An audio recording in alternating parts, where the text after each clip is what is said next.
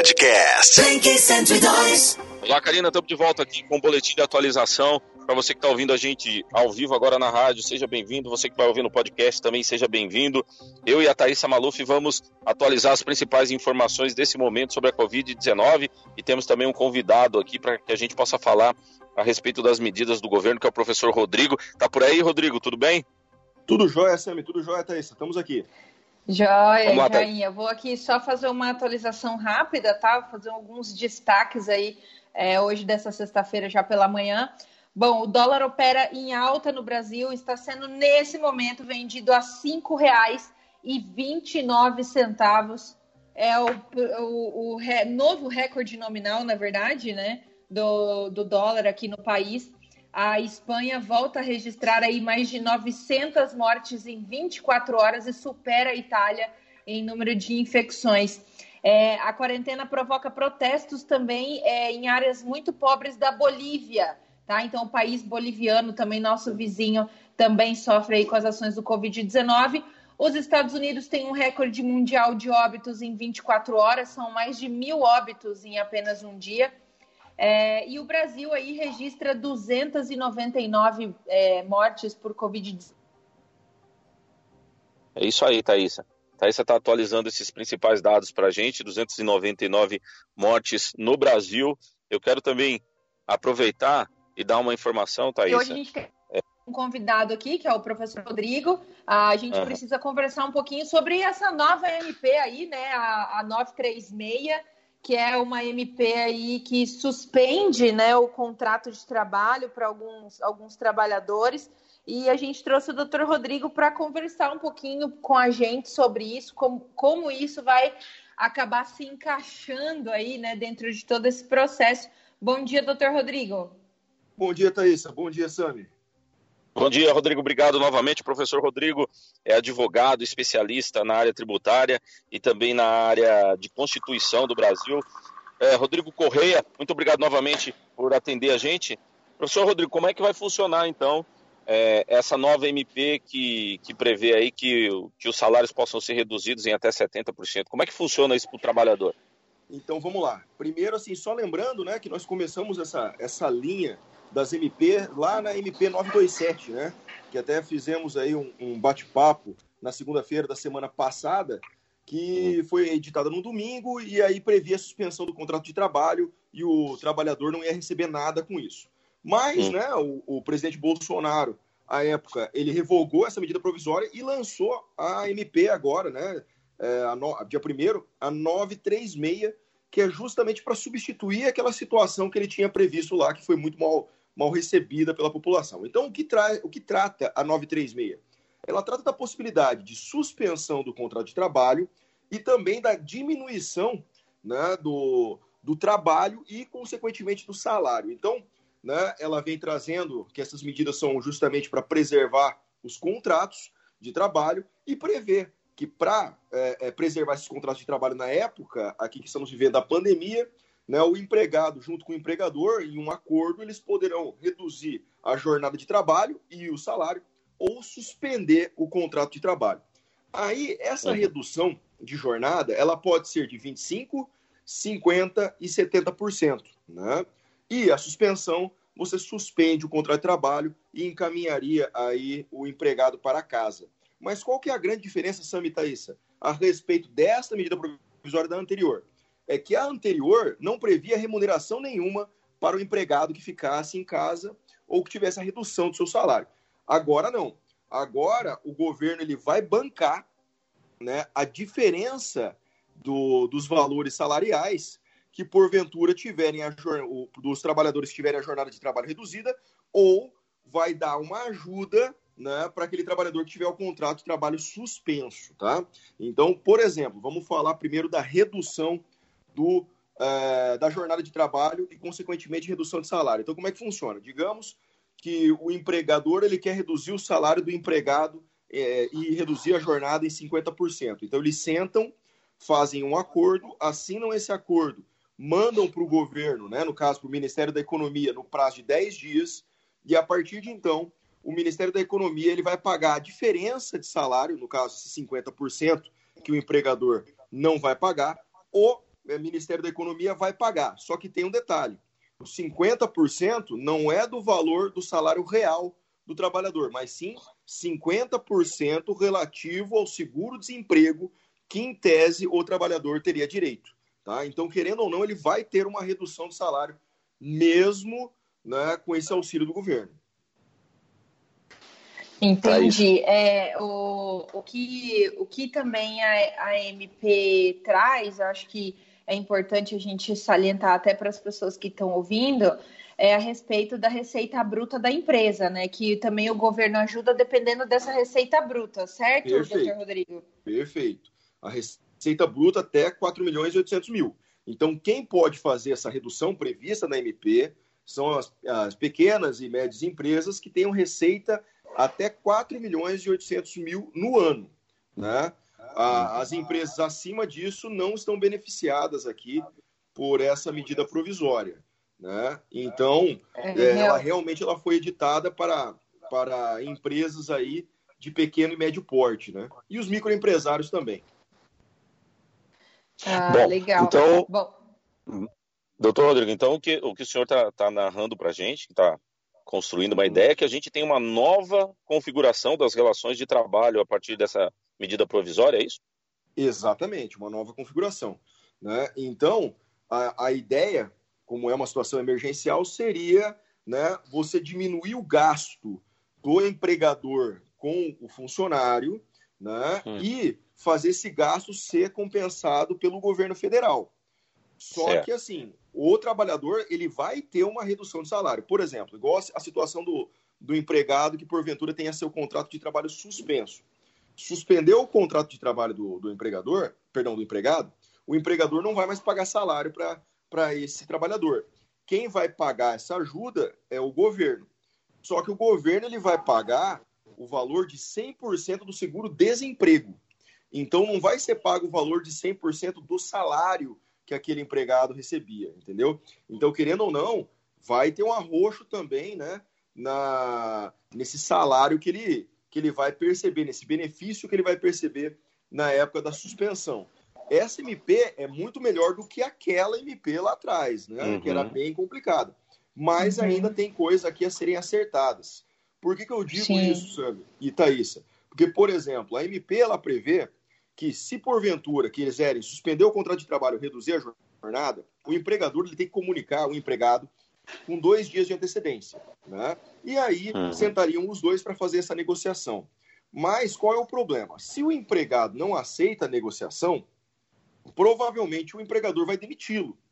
Então, em que pese esteja escrito aqui, né, que é um acordo entre as duas partes, fica complicado para o trabalhador que é o hipossuficiente, ou seja, aquele que tem menos poder na relação de trabalho, negociar alguma coisa. E, inclusive, Porque não está garantido para ele a estabilidade, né, doutor? Não está garantido uma estabilidade dentro dessa MP, né, profissional. É, a estabi... Assim, a estabilidade para ele só estaria se ele aceitasse o acordo. Né? Então, por exemplo, digamos assim, nós tivemos nosso contrato de trabalho suspenso por dois meses, né? Que é o prazo máximo de suspensão do contrato.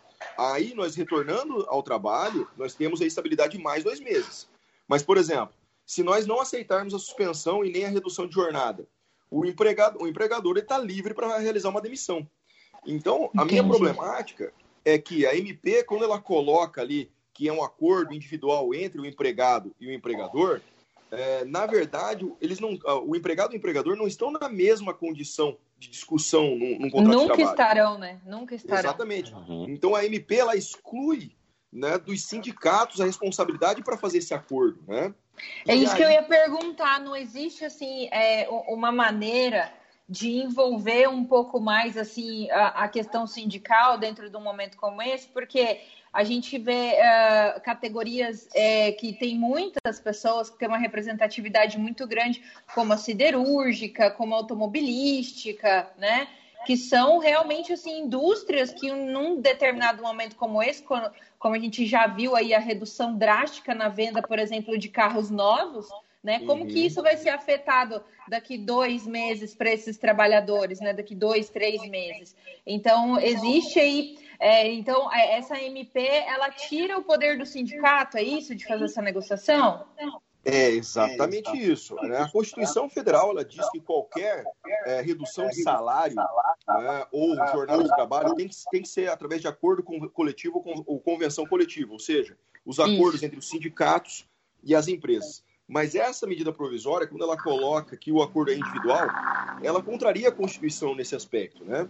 Então, é, penso eu que os sindicatos eles devem atuar nessa situação também, em que pese a medida provisória fale que o acordo pode ser individual. Eu acredito que essa parte que a medida ela fala que é individual, ele é inconstitucional, né, tendo em vista que a Constituição prevê que há necessidade de um acordo ou convenção coletiva entre sindicato e empresas. Então, os sindicatos eles têm que se movimentar nesse sentido.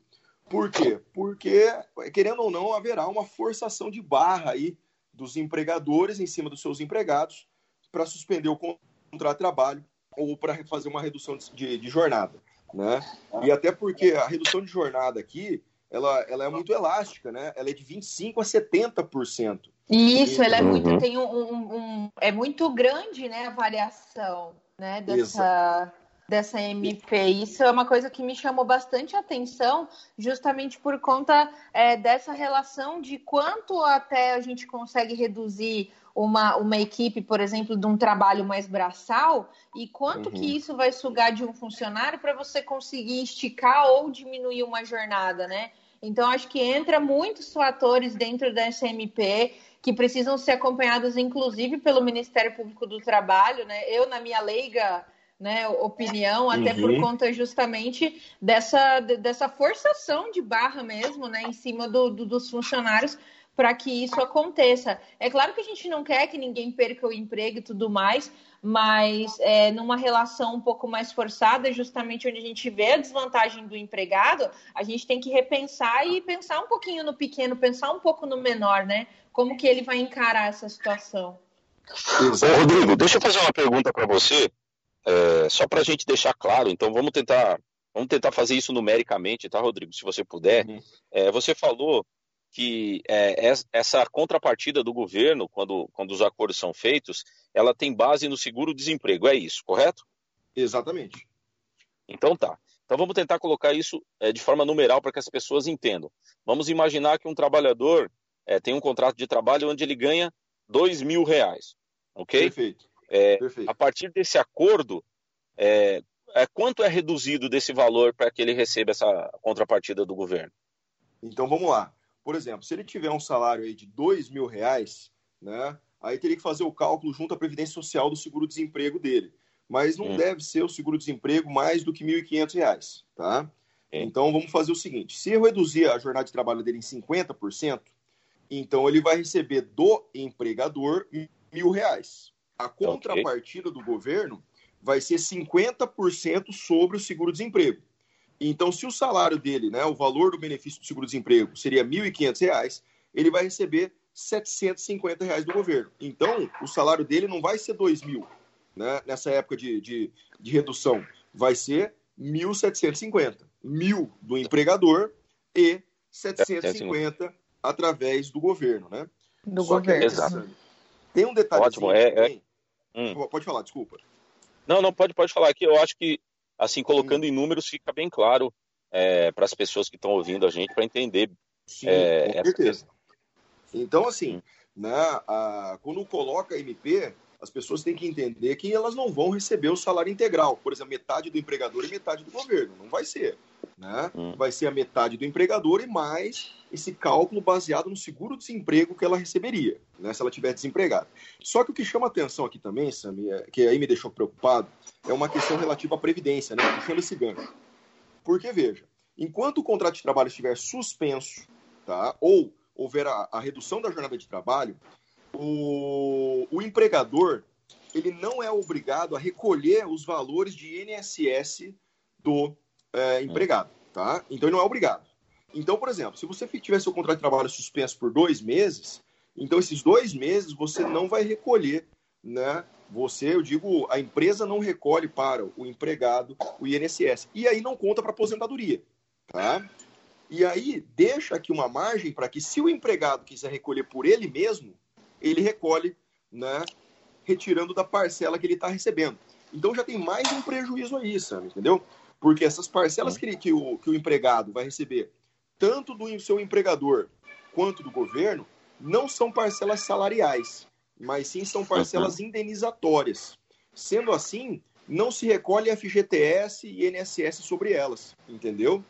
E aí, se o empregado quiser, desse salário que ele já vai ter reduzido, ele vai ter que recolher para o cofre do INSS para que ele não perca ali a condição de segurado e não perca esses dois meses lá na frente para sua aposentadoria. Então tem mais esse prejuízo aí, né? Se você parar para analisar bem a MP. Ok. Rodrigo, é, é uma coisa assim que a gente tem. Eu quero agradecer ao professor Rodrigo Correia, que está aqui junto com a gente, ele é advogado, especialista na área tributária e também na Constituição Federal do Brasil. Ele está aqui ajudando a gente com essa nova MP que vai reconfigurando aí o cenário do trabalho no Brasil. Uma coisa que a gente tem, que, tem falado aqui, né, e tem lido nas notícias, por exemplo, é que alguns países, em alguns países, o, o governo está assumindo o ônus do pagamento do salário. Por exemplo, na Inglaterra, o governo está pagando 80% do salário das pessoas. Os Estados Unidos estão mandando um cheque de mais de mil dólares para casa do, é, dos trabalhadores, né? Sem, sem nenhuma contrapartida, estão mandando lá. Então, assim, aqui a, a, o professor Rodrigo acaba de, de explicar para a gente que a configuração é uma configuração que está se dando de uma forma é, diferente desses lugares, né? A gente vai ficar é, de olho nisso para ver como, como isso vai, vai se, se desenrolar. Mas uma questão que eu tenho é, para finalizar esse bate-papo, Rodrigo, e a sua explicação é, é, como é que fica, então, então pelo que você descreveu aí para a gente, as questões que podem é, da justiça do trabalho estão suspensas temporariamente, então o trabalhador não tem como recorrer, então, à justiça do trabalho nesse período, é isso? Não, não. Recorrer à justiça do trabalho ele, ele tem como sim, né? Hum. Só que o nosso problema aí, já falando na questão dos tribunais do trabalho, Hoje, todos os tribunais do Brasil estão funcionando em home office, né? Então, o que acontece? É, fechado esses acordos aqui, para que o empregado tenha alguma decisão da justiça hoje, é muito complicado. É por isso que se faz necessário né, que os sindicatos fiquem em cima né, das empresas e acompanhem esses acordos, porque o sindicato tem força e, como a, a própria Thaisa falou, também o Ministério Público do Trabalho, os promotores e procuradores do trabalho, né, que façam essa fiscalização. Porque com certeza, muito empregador mal intencionado, ele vai forçar seu empregado a assinar uma suspensão do contrato de trabalho ou uma redução de jornada, né? E se o, o empregado não assinar, ele vai ser demitido. E aí fica complicado. Né? É, é uma, cria uma, uma certa instabilidade. Mas lembrando, essa medida provisória, né, a 936, ela é muito melhor do que aquela que tinha sido aprovada no domingo, lá atrás, né? na calada da noite. Essa aqui ela ficou é, melhor, não é, é a, a, melhor de todas, né? Mas ela assim, ficou menos pior, né? É, exatamente, ficou bem menos pior, digamos assim. Né? Ótimo. É. é, professor Rodrigo, a gente quer agradecer muito a participação e esses esclarecimentos. A gente sabe que é um momento é, que não, nós estamos vivendo um momento excepcional, né?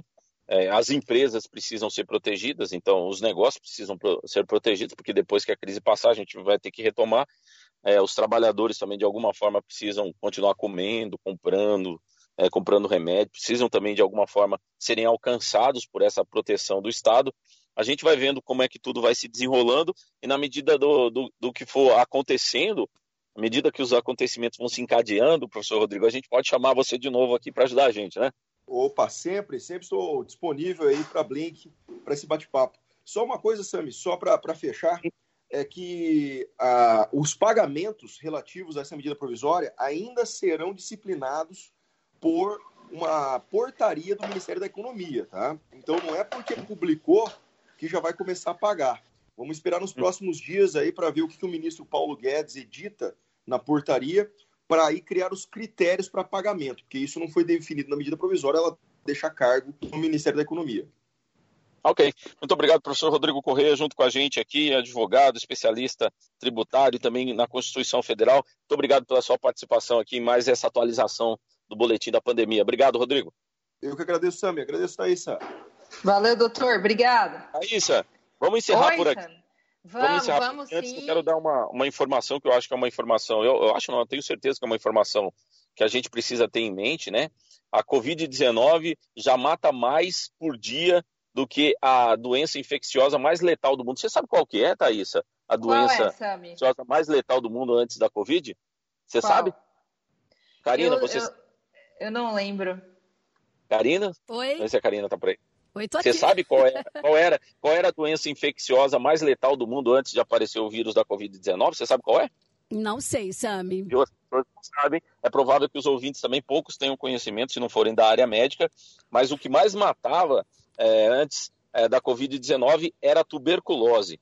Então, os números de mortes por Covid-19 já é maior do que a média diária de mortes de tuberculose. A doença que era a doença infecciosa que mais matava no mundo. Nossa. A gente vai é. retornar no momento para atualizar as principais informações. Karina, muito obrigado aí por no, nos permitir entrar no ar. Obrigado, Thaís Maluf, por esse momento. A gente prometeu trazer um especialista para falar sobre a medida provisória. Ele falou, é, tudo que ele falou vai estar lá na nossa linha do tempo para você acompanhar novamente. Obrigado, Thaís. Daqui a pouquinho. Obrigada, obrigada, Samir. Obrigado, Karina.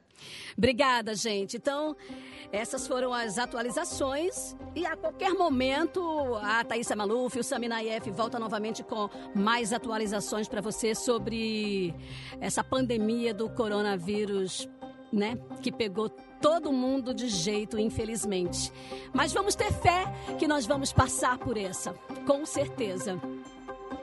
Podcast 102.